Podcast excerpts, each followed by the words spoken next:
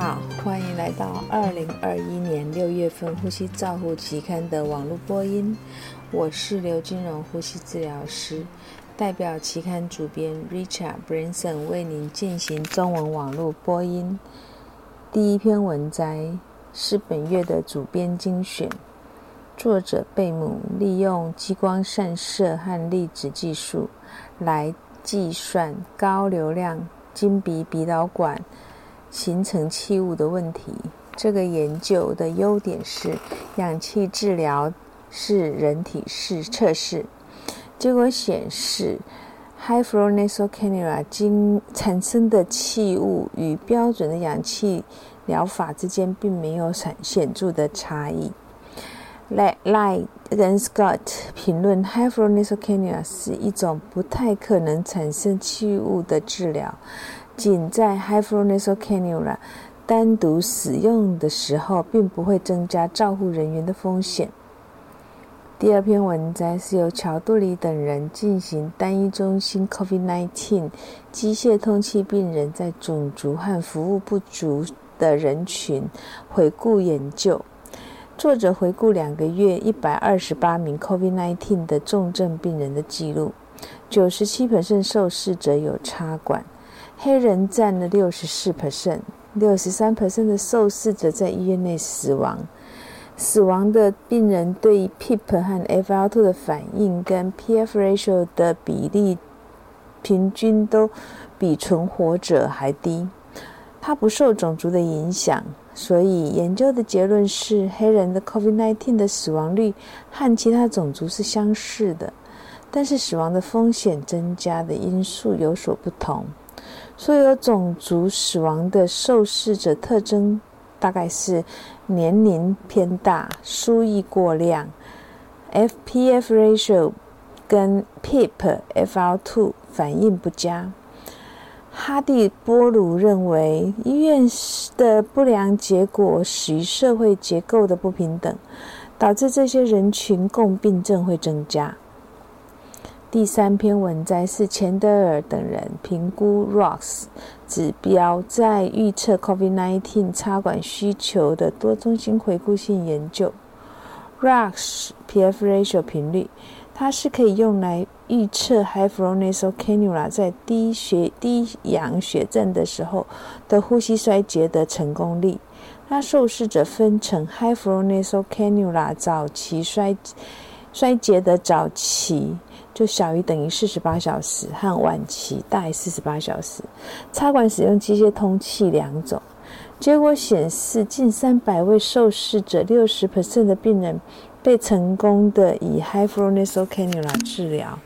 前面十二小时 RUSH 大于三分，可以预测会成功的治疗。六十一例早期组和四十七例晚期组是被插管。Hypronosocanura 使用失败后的群组死亡率为45 percent 所以作者得到的结论是，Hypronosocanura 是一个可行的策略，并且确认了 ROX 指数的价值。那 Mary Panta 她的评论是，Hypronosocanura 早期和晚期失败的问题以及结果的可能的影响。她指出，对于严重病情的人。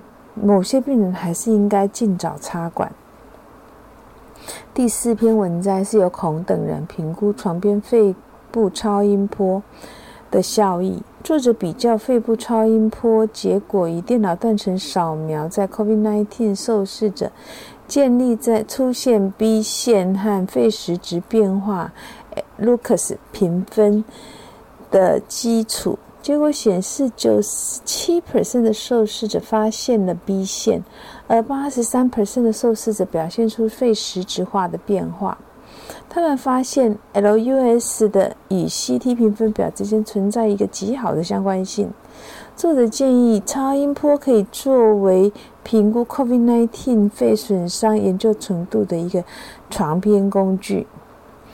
第五篇文摘是由莫辛纳等人回顾分析意大利 COVID-19 爆发期间建立重症监护外展团队在加护病房外呼吸器支持的现象。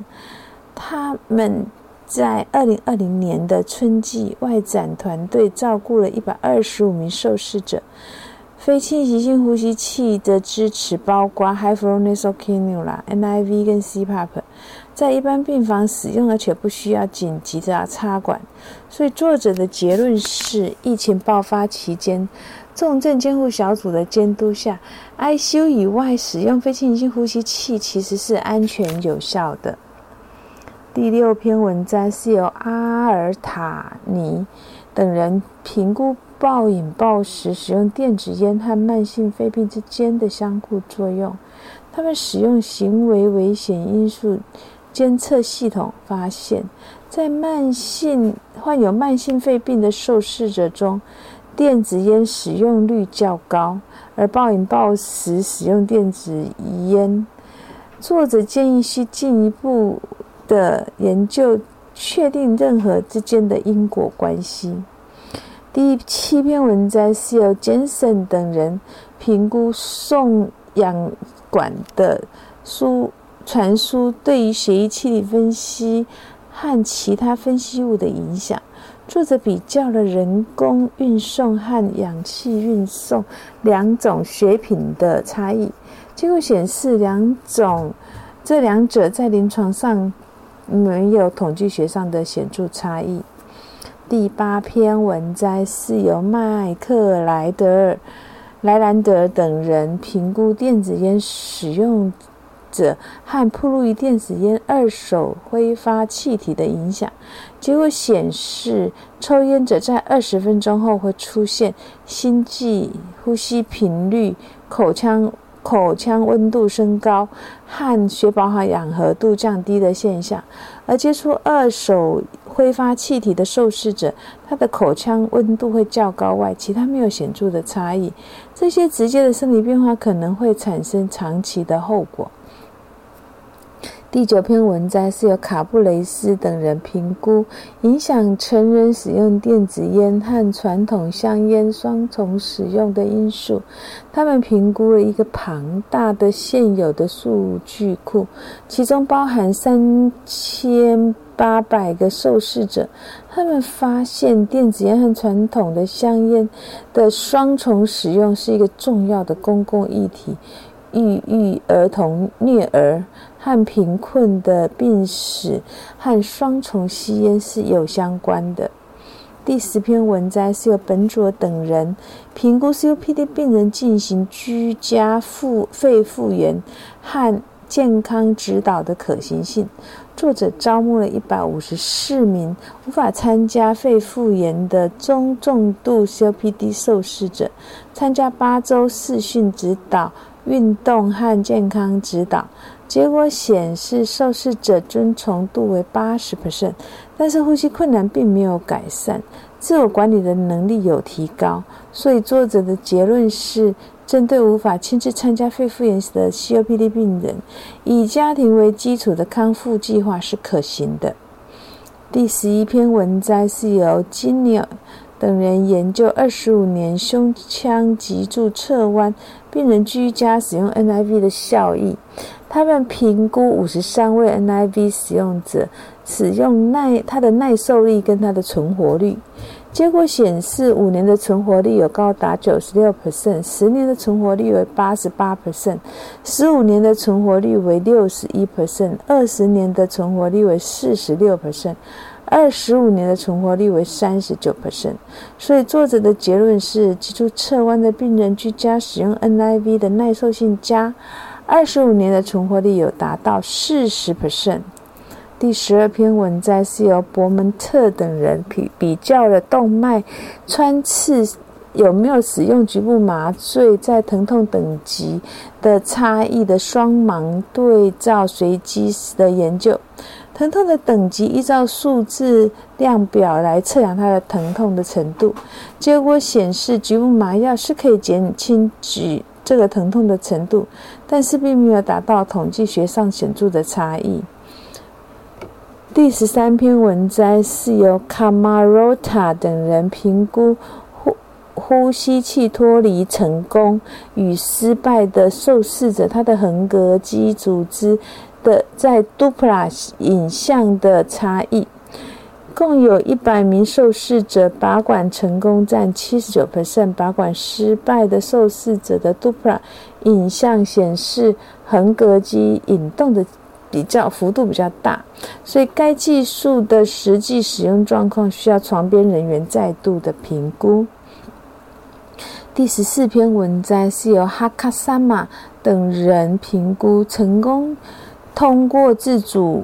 呼吸测试的受试者以整体 LUS 测试拔管失败的效用，共八十三名受试者，十八 percent 拔管失败。LUS 对拔管失败是一个较弱的预测因子。这项工作并不支持使用 LUS 来改善拔管成功的预测。第十五篇文章是有肥。佛里佛里雷鲁等人评估插管前不同的氧合方式的经皮二氧化碳的监测差异。他们共记录了两百名受试者从插管到开始机械通气的过程，这个 PTCO CCO2 的变化。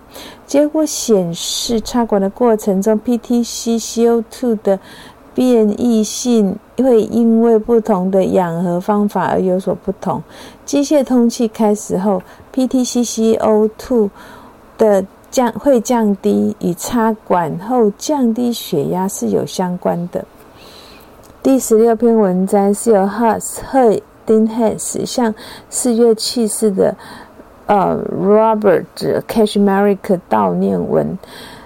呃，Cashmerick 博士是我们编辑委员任职期间最长的成员。在他的职业生涯中，他为了期刊撰写了一百多篇文章，他的贡献是无与伦比的。他永人们将永远怀念他。第十七篇文章是由 Garnier 等人提供吸入一氧化。但给予系统性叙述性中论，市场已经引入了许多不需要的压缩气体的新系统。第十八篇文章是由胡等人对于输血相关的急性肺损伤进行系统的叙述。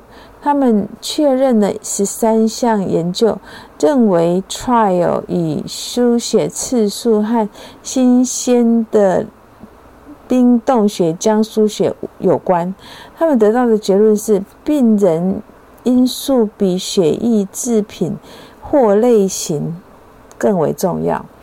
以上是二零二一年六月份《呼吸照护期刊》的中文网播，由中国医药大学附设医院呼吸治疗科刘金荣呼吸治疗师的翻译播音，朱阿成呼吸治疗师的修稿与审稿。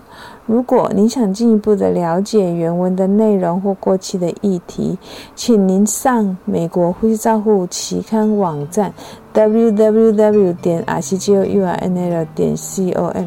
你也可以借由网络的订阅，自动收到未来的网络播音。谢谢您的参与，再见。